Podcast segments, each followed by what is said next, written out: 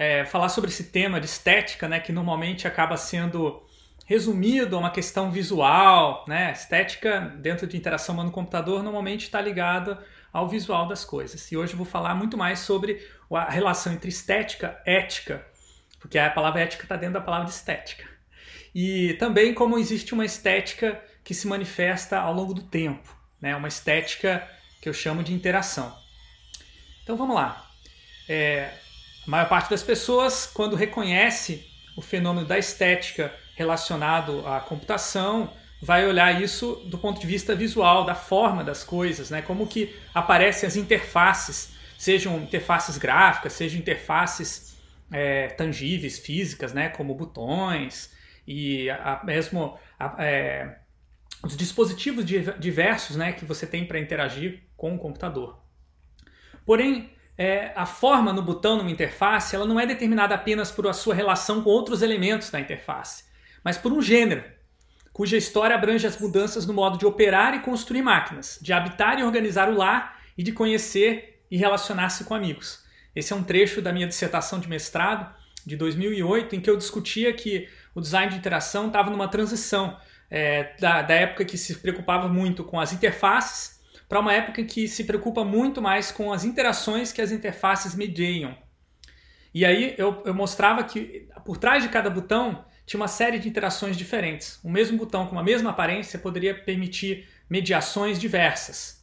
Isso tem sido uma, uma temática dentro do meu trabalho, minha pesquisa, principalmente nas relações interdisciplinares com interação humano-computador. Hoje já é percebida essa diferença entre uma interface gráfica e uma interação gestual, por exemplo. Né? E existe uma beleza já percebida, por exemplo, no gesto do Pint, que se tornou é, bico, né? aparece em várias interfaces. Então esse, esse movimento e a sincronização desse movimento com a imagem que está aparecendo na tela, ou o objeto que está sendo manipulado, ele provoca uma certa satisfação. Né? Aquele conceito antigo que a gente tinha de manipulação direta, ele tem um outro um outro significado quando usa o gesto pint, né, que é o significado da sensação de imersão. Né? Isso traz um certo prazer. Mas essa estética da interação, ela não é novidade da interação humano-computador, do design de interação, ela já era explorada em várias outras artes, como o teatro, a fotografia. No caso, estou mostrando o exemplo de uma cronofotografia, né, uma fotografia que foi tirada em várias exposições uma em cima da outra, demonstrando o movimento de uma pessoa andando. Outra arte que explora muito o tempo, que está muito próximo do nosso cotidiano, é o cinema, né, a televisão e a animação e várias outras que exploraram. Então, o, o design de interação ele tenta é, se dialogar com essas artes para trazer elementos de linguagem que sirvam para proporcionar qualidades da experiência únicas. Essas qualidades da experiência elas não são atributos, propriedades dos artefatos os artefatos digitais ou interativos de outras naturezas. Né? Como esse modelo de Lean, é, Stoltenberg, Jung e Donaldson mostra, né, a, a, a, interação, essa gestalt, esse todo, né, ele, ele tem dois aspectos. Tem o aspecto da experiência do usuário e tem o aspecto do artefato interativo. Então você pode analisar as propriedades do artefato, o tamanho dele, se ele é, é, é transportável, se ele é minimalista, mas o que interessa para a estética da interação é se é a, a qualidade dessa, dessa experiência que a interação permite é, ter. Então, se é fácil, se é difícil, se é rápido, se é gostoso, tudo isso são atributos que têm mais a ver com aquilo que o usuário está experimentando e não com aquilo que o designer está colocando no artefato. Então, o WhatsApp é, uma, é um aplicativo, um artefato digital que nós utilizamos praticamente diariamente no Brasil rede social mais disseminada aqui. Mas a experiência que cada um tem usando o WhatsApp é diferente, porque o que depende mesmo é quais os grupos que você vai estar tá assinando e quais as pessoas com que você está conversando, né? Se você tiver nos grupos que estão aí na esquerda, né, grupos associados ao movimento do bolsonarismo, você vai ter uma percepção de mundo né, completamente diferente de se você tiver grupos como da direita, né? Grupos para você imitar sons, animais e de personagens famosos da nossa cultura popular. Então, são maneiras completamente diferentes de se relacionar com o seu mundo, com as, as outras pessoas. E a disposição dos ícones e botões na interface do WhatsApp, elas são importantes sim, é, para a experiência, mas existem muito mais outras mediações que não são apenas proporcionadas pelo artefato digital. O que acontece é que designers de interação ou designers de experiência do usuário, mais conhecidos como UX designers ou como eu prefiro chamar, designers de shoe, né, os shoe designers, eles é, muitas vezes ingenuamente eles tentam controlar essas qualidades da experiência, que como eu falei não é algo que é uma propriedade do artefato, é uma propriedade é, da relação com o artefato. E aí o que, que eles fazem? Eles criam roteiros, né, como o famoso Y-Flow, né, que vai mostrando que é dessa tela, você vai para essa outra tela, e quando chegar nessa outra tela, você não pode sair dela. Você tem que completar essa, essa, essa etapa. Aí você pode voltar, mas quando você voltar, você tem que ir para essa outra. Ou seja, tem caminhos com interações prováveis e também com interações impossíveis, bloqueios, que não deixam o usuário fazer certas coisas que ele gostaria de fazer. Nem sempre as pessoas elas seguem esses roteiros e que pode ser facilmente é, demonstrado olhando as estatísticas de navegação, né? Ferramentas como Google Analytics, eles servem para justamente identificar quando que as pessoas deixam, né, aquele fluxo de compra ou um fluxo de outro objetivo, né? Então esse vermelhinho que aparece demonstra que uma porcentagem muito grande das pessoas não segue o caminho ideal, né? o, o caminho que os designers gostariam que os usuários seguissem. Existe toda uma série de estratégias de design persuasivo, né, para convencer as pessoas a seguir e converterem-se, né, em compradores. Mas isso nem sempre é efetivo. Porque o que acontece é que essa estética da interação ela é diversa, né? muito mais diversa do que a gente pode antecipar. A gente pode até mudar uh, o nosso fazer versões A, B né, das interfaces para aumentar a conversão, mas isso não significa que a gente entenda quais são as qualidades da experiência que nós realmente estamos proporcionando. Pode ser que as pessoas comprem, mas elas sintam arrependidas de terem comprado. Aqui tem um outro exemplo interessantíssimo de como as pessoas usam o smartphone no seu dia a dia e criam certos rituais de interação, né, do tipo ficar andando em círculos quando está atendendo o telefone, eu faço bastante isso, né? Ou então é, é ficar é, levantando o celular para filmar alguém numa, numa plateia, né? Que está tá assistindo uma palestra. E você pode ter um comportamento obsessivo de cada alguns minutos. Acho que isso com a pandemia aumentou muito, né? Saber se recebeu alguma mensagem de alguém. Então, todos esses, todas essas interações, elas não foram necessariamente previstas pelos criadores dos smartphones, dos aplicativos, mas elas estão ali, né? De fato, fazem parte no nosso dia a dia. E são estéticas que você só consegue observar quando um designer vai lá e faz um desenho como esse. Só que é um designer que tem um olhar antropológico, que olhou para essas qualidades da experiência sem uma, uma vontade de controlar. Nós temos uma nova mudança né, de visão do design, se tornando cada vez mais aberto a essa diversidade de interações criadas pelos usuários. Google Material U, que acabou de ser lançado, é um novo padrão de ou linguagem de interação que uh, o Google vai implementar no Android, que vai permitir muito mais customização do que atualmente é possível. Então eles estão tentando capitalizar em cima dessa diversidade de interações que os usuários têm e as qualidades da experiência que eles têm também. Só que quando se abre para customização, para que todo mundo faça a interface do jeito que quer, começa a acontecer também um processo de regulação dos, entre os próprios usuários. Né? Os usuários também querem controlar as experiências uns dos outros, né? em especial certos grupos políticos, né? como bolsonaristas, que querem, de uma certa maneira, controlar a percepção de mundo que as pessoas têm e utilizam recursos estéticos. Né? Aqui, no caso, tem uma apropriação de uma estética é, que surgiu uh, no, nas comunidades virtuais chamada Vaporwave, e foi apropriada pelo bolsonarismo para expressar os valores é, de patriotismo, de é, armamento da população, é, Estado é, religioso e por aí vai. Então, quando a gente fala de estética, como eu falei no começo da minha fala, a gente está falando também de ética, mesmo que a gente não diga de, sobre, fale sobre isso explicitamente. A palavra ética está contida dentro da palavra estética. E o que é ética? é basicamente um modo de viver em sociedade. É a discussão sobre os ideais dessa nossa sociedade. Então, quando a gente começa a usar animojis, quando alguém cria um animoji, e quando a gente gosta de usar animojis e começa a usar no nosso dia a dia, né, a gente se engaja com essa estética da interação via animoji, né, que é uma máscara, né, a gente interage com outras pessoas sem mostrar o rosto, a gente não está inventando uma estética da interação e uma ética completamente nova, porque isso já existia né, há séculos.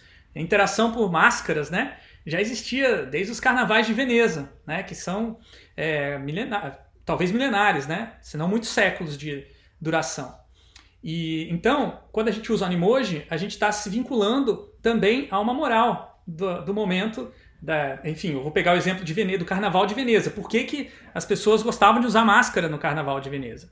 Porque era uma sociedade pequena, uma, é uma cidade fechada, né, praticamente pela, pela água, então todo mundo se conhece. Então, se você for no carnaval soltar a franga, todo mundo vai saber o que você fez, porque as pessoas vão reconhecer você pelo rosto. Daí surgiu a prática de usar máscaras durante o carnaval para você poder soltar a franga, fazer várias coisas que você não faria fora do carnaval, o que é socialmente, moralmente permitido. Só que a diferença com a máscara você não é mais identificado. Então você se torna anônimo e, portanto, você se torna mais à vontade para falar coisas que você não diria. Da mesma forma, o animoji, ele te permite dizer e expressar emoções que você talvez se sinta ou tímido, tímida de expressar, ou talvez você sinta é, vergonha, né? ou você sinta é, constrangida de falar na cara da pessoa, mas através de um animoji, através de uma máscara, você fala. Isso nos lembra que é, é essas escolhas estéticas elas estão é, ligadas a uma ética da sociedade, mas ela também tem uma, uma, uma instância, uma, uma divisão por classe. Porque a ética ela é universal, né? existe uma noção ideal do que é uma sociedade. Mas a, a sociedade é cindida, ela tem pedaços diferentes, ela tem classes. Né? E o Pierre Bourdieu, um sociólogo muito conhecido, né? ele fez um estudo demonstrando que dentro da sociedade francesa, todos os gostos que as pessoas tinham diariamente, do que, que elas gostavam de comer, o que elas gostavam de é, assistir na televisão, o que elas gostavam de fazer quando tinha tempo livre, eram diferentes de acordo com a classe social. Então, a classe que tinha é, mais abastada, né, que tinha mais dinheiro, gostava de golfe. A classe mais popular gostava de jogar futebol. Então, esse gosto que a gente normalmente no discurso cotidiano e até na mídia a gente aprende que não se discute, né? É um gosto individual, uma escolha individual, na verdade é uma escolha de classe. Então você tem a tendência a gostar daquilo que as outras pessoas da mesma classe que você gostam. Bom, depois de Bourdieu, que esse é um estudo antigo, né, vários sociólogos e pesquisadores fizeram pesquisas demonstrando que não era só a classe que inferia, que influenciava o seu gosto.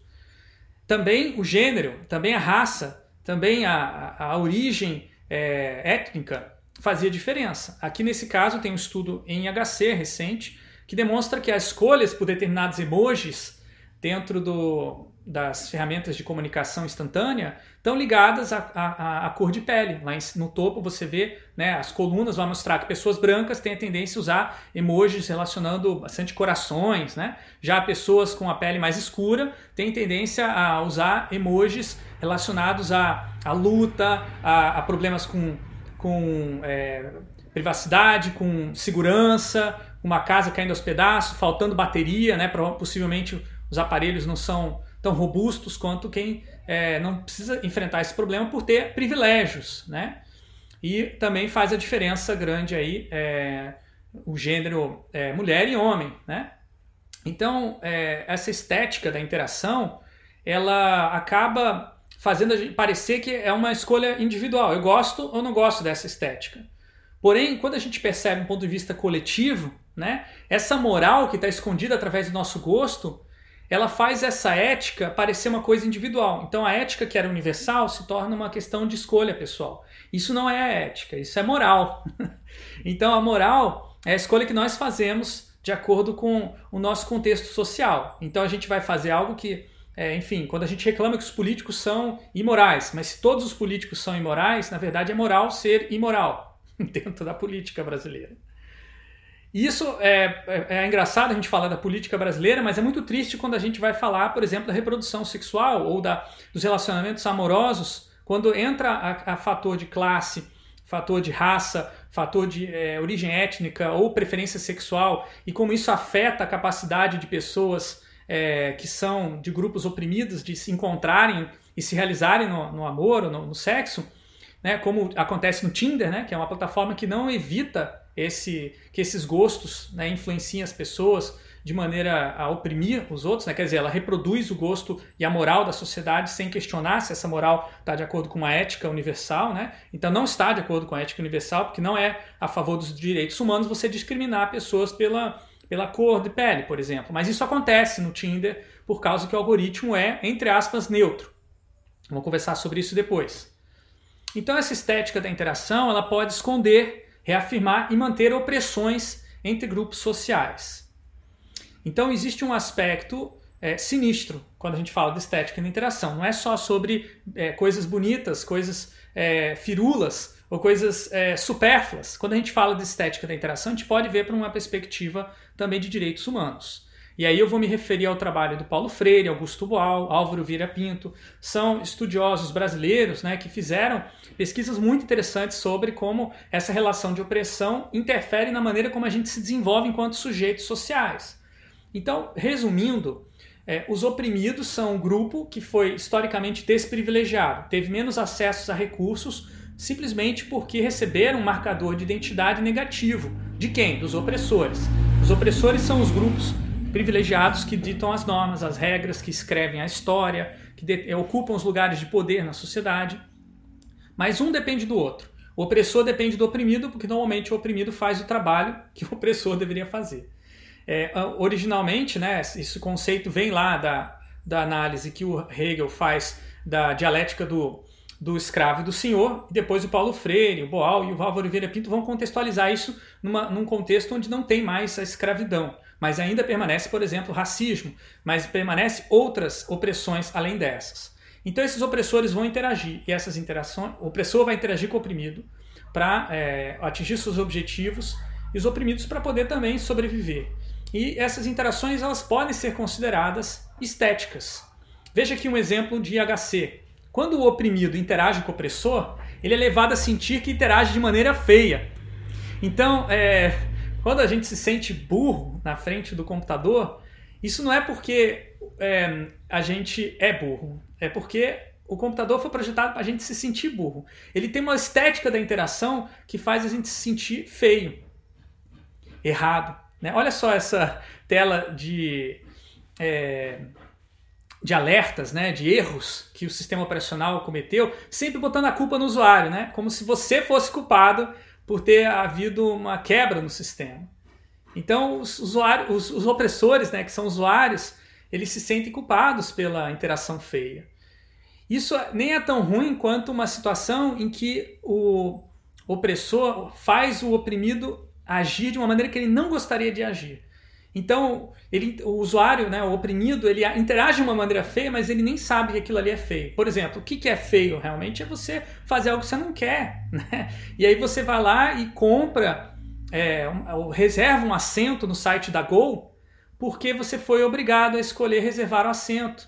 Mas existia a opção de você não reservar o assento. Você não precisava pagar para reservar o assento. Afinal de contas, quando você vai entrar, fazer o check-in no avião, há uma movimentação para você escolher o assento quando você chega no aeroporto. Só que essa interface não te diz isso. Se você quiser seguir por esse caminho e não pagar a mais para reservar o assento, você tem que clicar em fechar. Veja, essa não é uma representação correta do impacto que essa ação tem. O correto seria fechar e, permanecer, e deixar para reservar o assento no check-in, na entrada do, aeroporto, do avião.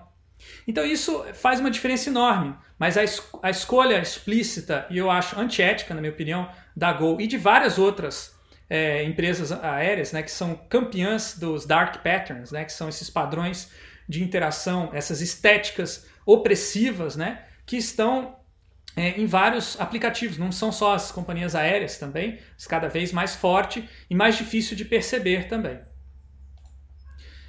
Normalmente, dentro da, da literatura, interação humano-computador, costuma se caracterizar que é o computador que está oprimindo os usuários. Fala-se até do sistema opressor. Isso não é só é, um discurso que aparece na interação humano-computador, também aparece dentro dos movimentos sociais, dentro da, da sociologia, da antropologia, né? a ideia de que o opressor é um sistema e não uma pessoa, não uma, um grupo social.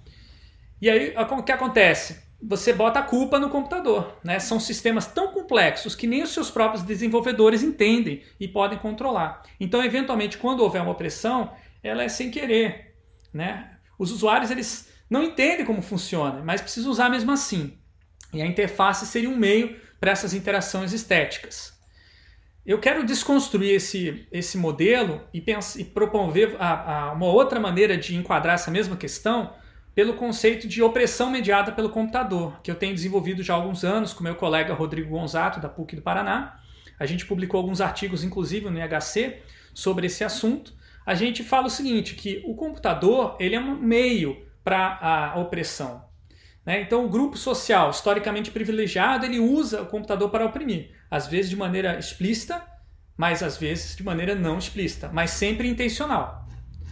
Já o grupo oprimido né, ele usa o computador para se libertar. Ele não está querendo ser oprimido, ele quer se libertar, mas às vezes ele não consegue. E aí existe, obviamente, conflitos nessas interações estéticas. É, existem contradições. Alguns documentários que começaram a surgir e se tornar bastante populares nos últimos anos têm colocado isso em evidência. Por exemplo, o Dilema das Redes, que está no Netflix. Né? É, só que daí ele mostra que existe uma estética né, da maneira como você interage com os aplicativos que faz você ficar, enfim, é, hooked, né, grudado na frente do aplicativo o dia inteiro buscando a microafetos. Né? Inclusive, mostra que isso vem do design persuasivo. Né? A tecnologia persuasiva foi usada como recurso para fazer as pessoas ficarem, entre aspas, viciadas nesses aplicativos. Só que o que esse é, documentário não mostra é que existem pessoas escolhendo isso explicitamente que elas têm que ser responsabilizadas. Eles mostram um pouco, mas esse documentário tenta fazer parecer que ninguém tem controle sobre esses aplicativos, sobre esses algoritmos tão complexos, e que o único jeito de resolver isso é o Estado resolver isso. É o Estado que tem que interferir, fazer uma política pública, enfim, botam a culpa no Estado e na tecnologia. Como se o Estado tivesse que, né, fosse o único capaz de segurar a onda dessa tecnologia. Eu concordo em partes com isso, mas eu acho que o Estado tem que responsabilizar as pessoas que criam essas tecnologias também. Um outro documentário que saiu mais recente na Netflix, também, que aborda um outro problema relacionado, é o Coded Bias, né, que vai falar sobre o, os, os vieses ou enviesamento que os algoritmos têm, por exemplo, para excluir pessoas negras é, dos sistemas de rastreamento de facial. Né? Então, no caso, a, a a pessoa que criou esse documentário, né, que conta a sua história nesse documentário, ela vai mostrar como mulher negra que ela não era reconhecida pelos algoritmos de reconhecimento facial, então ela não podia usar filtros é, de imagem em aplicativos né, que usavam esse recurso. É, e aí ela trabalhou com as empresas, grandes empresas de reconhecimento, de criam esses algoritmos para que os algoritmos pudessem também reconhecer faces negras. E esse algoritmo realmente melhorou em vários porcentos, né? Ficar mais é, é, é, preciso nesse reconhecimento.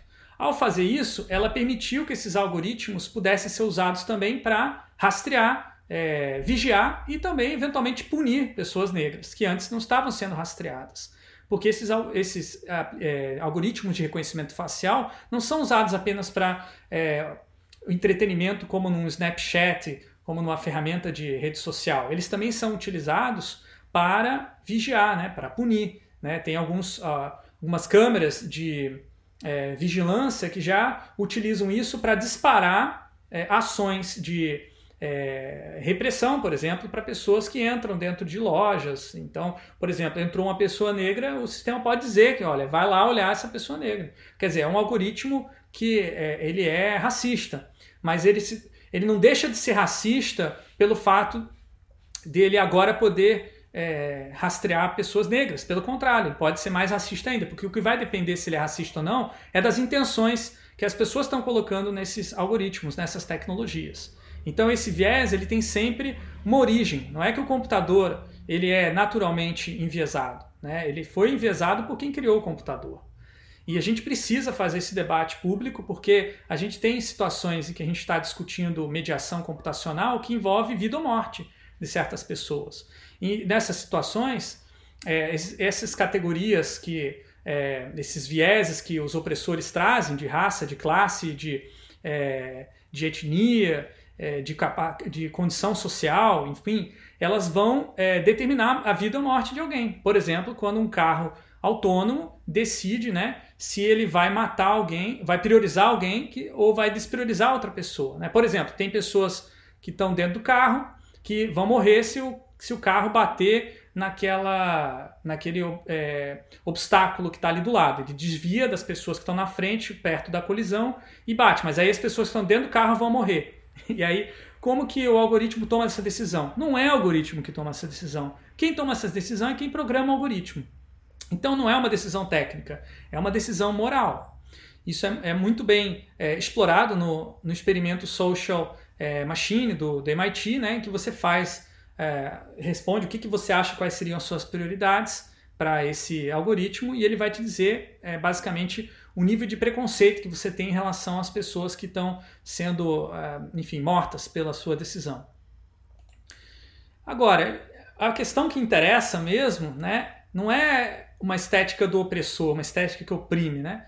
Para nós que estamos tentando buscar a está do lado do oprimido, o interessante é uma estética da interação que liberte. Né? Eu não acredito que o computador vai ser sempre dominado pelos opressores, portanto, tenho investido nisso com os meus estudantes, com um projeto, programa de pesquisa chamado Projetando para a Libertação. Né? Eu não vou falar sobre todos os detalhes desse programa, vou focar nesse centro que é práticas de design que reproduzem opressão e ignoram a libertação, né? e práticas de design que lutam contra a opressão e buscam essa libertação. E a gente se inspira em referências em, interação humano-computador que eventualmente não são muito. que são esquecidas, né? No caso, o trabalho muito bacana da Brenda Lore, uma pesquisadora mulher, pioneira dessa área, né? Escreveu um livro muito legal, que é o Computador como Teatro, em que ela fala que eh, as interfaces precisam representar ações humanas, tal como num espaço teatral. O teatro é isso, é um palco onde se representam ações, consequências e emoções. E ela mostra que essa, essa analogia pode permitir que a interação humano-computador liberte o usuário né, de ser oprimido. E ela cria o conceito de experiência do usuário justamente para é, mostrar que a gente não, não pode ficar no paradigma da opressão. A gente tem que mudar para o paradigma da libertação.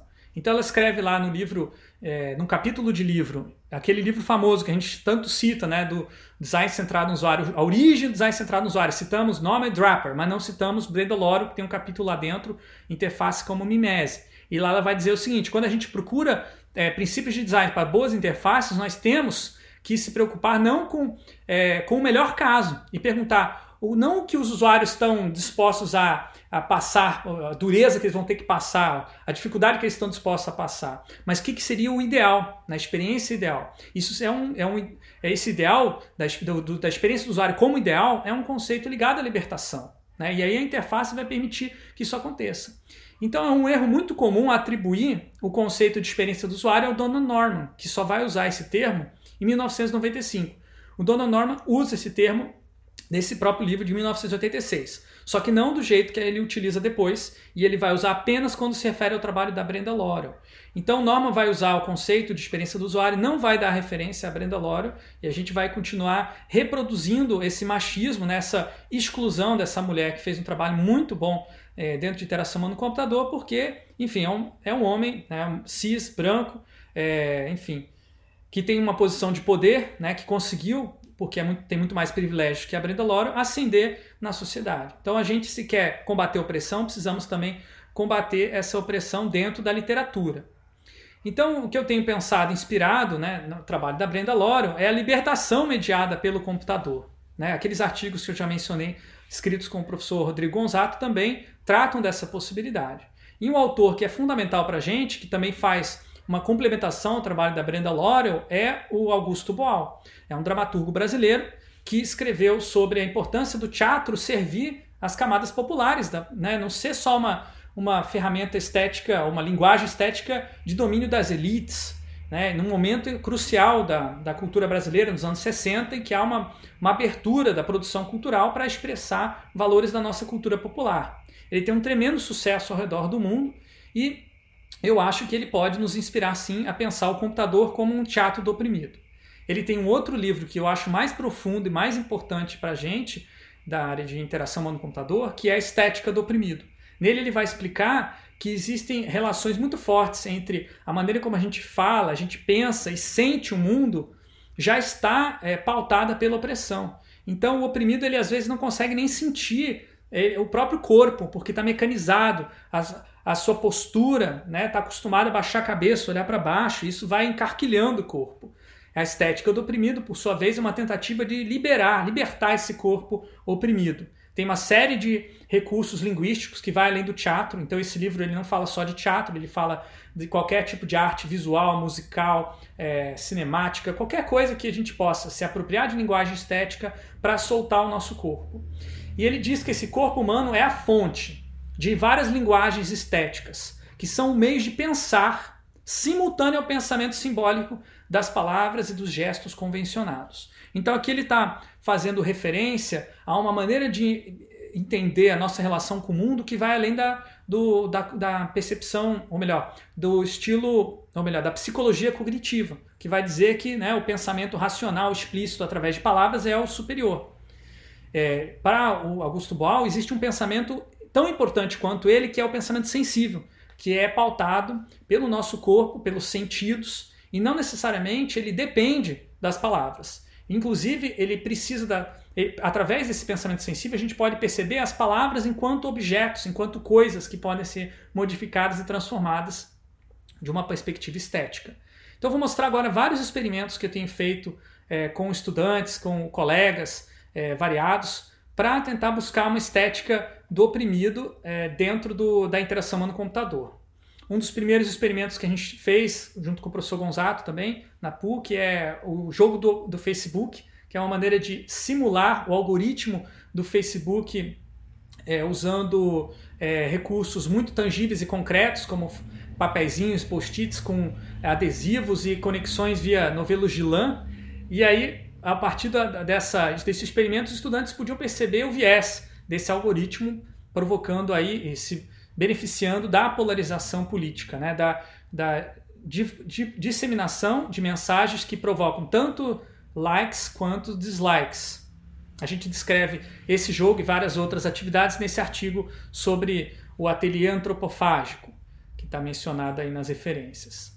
Em outro artigo que a gente está preparando para publicação, é, a gente fala sobre a intervenção que é, tecnologias estrangeiras tiveram no Brasil, na política brasileira. Né? E os nossos estudantes, como eles leram esses, é, esses é, fatos históricos e como eles reinterpretaram isso a partir da perspectiva de futuro que a tecnologia nos traz. É o que se chama de design especulativo, uma área bastante forte em interação humano-computador, né? que existe a, a perspectiva de trazer o design como uma maneira de imaginar cenários futuros para pensar impactos sociotécnicos da tecnologia, ou seja, impactos mais amplos. É, no caso, os estudantes imaginam um cenário em que uma inteligência artificial ela toma, ela começa a tomar o, o trabalho da presidenta Dilma durante o seu mandato, que acaba sendo interrompido porque essa inteligência artificial comete uma ação que é, gera tais das pedaladas fiscais. Então eles atribuem essa inteligência artificial ao, ao, ao recurso que deu origem ao impeachment. Mas é interessante como é, coloca que essa inteligência artificial ela seduziu a Dilma a utilizar esse aplicativo para facilitar e gerenciar melhor o governo brasileiro. É, ele mostra também que por trás disso existia uma, uma interferência externa do imperialismo estadunidense que criou essa inteligência artificial. Então, uma maneira de criticar uma situação política colocando a interação humano-computador dentro desse cenário, não separada, mas como também implicada, né? politicamente. É, um outro estudante, Roger Silva, fez um estudo muito bacana aqui na UTFPR sobre estética da interação afrofuturista, né, buscando é, mostrar que o afrofuturismo ele permite imaginar interações que são libertárias, né, que não são opressivas, porque ele se baseia numa é, referência, numa matriz cultural que já vem buscando a libertação há muito tempo. Né? Videoclipes como o da Nave, de Xênia França, o Duas de Cinco, do Criolo, eles mostram né, várias tecnologias que a gente tem é, hoje como sendo de ponta dentro da, da interação humano-computador, sendo usadas a favor dos oprimidos, a favor da sua libertação. A gente trabalha com esse tipo de é, cenários também e, e com é, outras perspectivas estéticas de uma maneira bem concreta e prática numa, numa ação de extensão chamada Teatro do Oprimido Tecnológico. Essa imagem mostra uma, um momento que o teatro está discutindo como a opressão se propaga rapidamente dentro das redes sociais e como uma pessoa pode ser vítima do chamado cyberbullying. A gente já fez uma, até uma, um mini curso no IHC, essa conferência nacional que a gente tem sobre o assunto, né? Sobre trazendo aí uh, o teatro do oprimido na educação e design de interação. E a gente discutiu nessa peça de teatro durante o mini curso. Na época tinha sido lançada essa ferramenta Uber Comfort, é, essa ferramenta de escolher se você quer que o motorista fique em silêncio durante a sua é, viagem ou se você quer conversar com ele no Uber Comfort. E aí a gente discutia no teatro se era ético ou moral é, que o passageiro escolhesse se o motorista vai falar ou não vai falar. Né? E poder, por exemplo, dar um cala-boca, né? Isso aparecia. Então eu fiquei muito satisfeito de ter é, feito essa, esse diálogo, né? Muito incomum, porque na computação não é. Esse diálogo com as artes é um pouco mais distante do que na, no design. Mas eu fiquei feliz de ver pessoas pesquisadoras, né, muito importantes aí que inclusive já tiveram aqui no, no BRK, né, a Lúcia Filgueiras aí que está dirigindo, ela foi, nossa, maravilhosa como atriz, né, tem um talento aí para ser explorado e também trazendo a, a problemática política que está envolvida, né. Agora, como é que a gente faz esse tipo de interação é, quando a gente está à distância, né, como estamos agora aqui conversando nesse é, nessa ferramenta de videoconferência. Né? Então a gente tem pensado em buscar referências é, culturais que nos provoquem, é, nos desestabilizem, porque a tendência dessas infraestruturas de formação é se tornarem consolidar o nosso, nosso comportamento, né, formalizar ele. Então, o pensamento ameríndio, o perspectivismo ameríndio, tem sido uma fonte de inspiração muito interessante. Nós escrevemos um artigo é, lançado esse ano sobre é, a, o impacto que a Covid-19 teve sobre as infraestruturas de informação e como aumentou a opressão, né, fortaleceu a opressão, e a gente tenta desconstruir essa, essa possibilidade de que não tem jeito, né, não é assim mesmo, a partir do perspectivismo ameríndio e isso aí é uma, essa imagem que vocês estão vendo é uma imagem gerada é, pelo processing, né, um experimento estético que mostra que as, in, as infraestruturas estão sempre umas entrelaçadas nas outras. E mesmo que uma infraestrutura opressora se estabeleça, por baixo dela pode ter uma infraestrutura libertária que pode ser solta a partir das conexões. Então, se você conecta as infraestruturas libertárias, você pode é, então combater a opressão. Então, a gente fez um, é, uma, um, um outro exemplo né, interessante que eu tenho usado bastante, né, é integrar artisticamente várias infraestruturas, né, como é, o, o Jitsi, que é uma ferramenta de conferência software livre, é, o Snap Camera, que permite que a gente use filtros é, de, de imagem, daqueles baseados em reconhecimento de algoritmo de reconhecimento facial. A gente tem o palco no StreamYard, que a gente está usando aqui no BR, BRK nesse momento, e você tem o YouTube, que vocês estão assistindo aí na plateia. Isso permite construir um teatro, um autêntico teatro do oprimido. Já fizemos algumas peças né, sobre é, a precarização do trabalho de design né, e inteligências artificiais substituindo o trabalho de designers. Né? Então aqui tem um, é, o caso muito interessante né, do designer que trabalha para uma plataforma digital, mas que é, não tem o, o, trabalho reconhecido, porque ele faz o trabalho da inteligência artificial, que a inteligência artificial não consegue fazer, vem para ele o trabalho, mas a inteligência artificial é que leva o crédito. então é, é, uma, é uma mistura de elementos é, socioculturais que estão em jogo na interação humano-computador e que com o teatro do oprimido a gente consegue deixar muito claro. Um outro exemplo completamente diferente da minha prática pedagógica, bem recente, uma disciplina totalmente, ou 90% assíncrona, né? eu me perguntava como é que eu vou trabalhar com pedagogia crítica é, sem interações síncronas, porque não é inclusivo, não é todo aluno que consegue estar numa videoconferência toda semana, no mesmo horário. Não, não só por questões tecnológicas econômicas, mas também emocionais e físicas mesmo. Então, é, eu montei, fiz vários experimentos e um deles foi uma disciplina completamente, quase tudo assíncrono, né? Com textos, com vídeos, com músicas, né? Tem uma playlist de músicas de protesto para entender o que é a estética do oprimido. E os estudantes me é, surpreenderam criando livros, né? Maravilhosos, todos sobre opressões diversas que eles sentiram ou que uma outra pessoa sentiu. No caso dos três exemplos aqui, confessionários relatos de casa sobre violência doméstica, é, beleza mora é, no padrão, a beleza não mora no padrão é sobre uma opressão relacionada a gênero, mas também a, a maneira como a, a mulher, as mulheres veem o seu próprio corpo e querem muitas vezes estar no padrão, mas aquele padrão ele é opressivo. E embaixo nós temos uma, uma um livro de artista, né, da, da Vivian Tanaka, que criou é, uma espécie de dobradura, né, um origami em que ela conta a história de como ela se sente, né? Tem vários haikais mostrando como ela se sente sendo asiática e sofrendo preconceito racial, que é algo que a gente não discute muito na sociedade brasileira, mas que também acontece.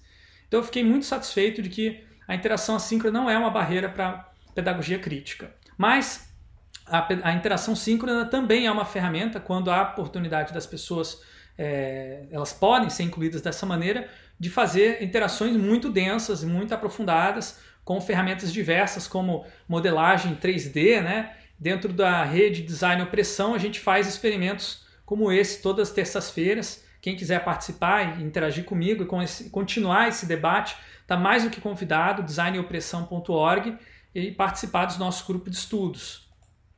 Bom, gente, muito obrigado por estarem aqui até agora. Espero que vocês tenham dúvidas e interesses em continuar esse diálogo. Quem não, não tiver, quem quiser pensar e depois me mandar um e-mail ou interagir por redes sociais, também estou à disposição. Muito obrigado.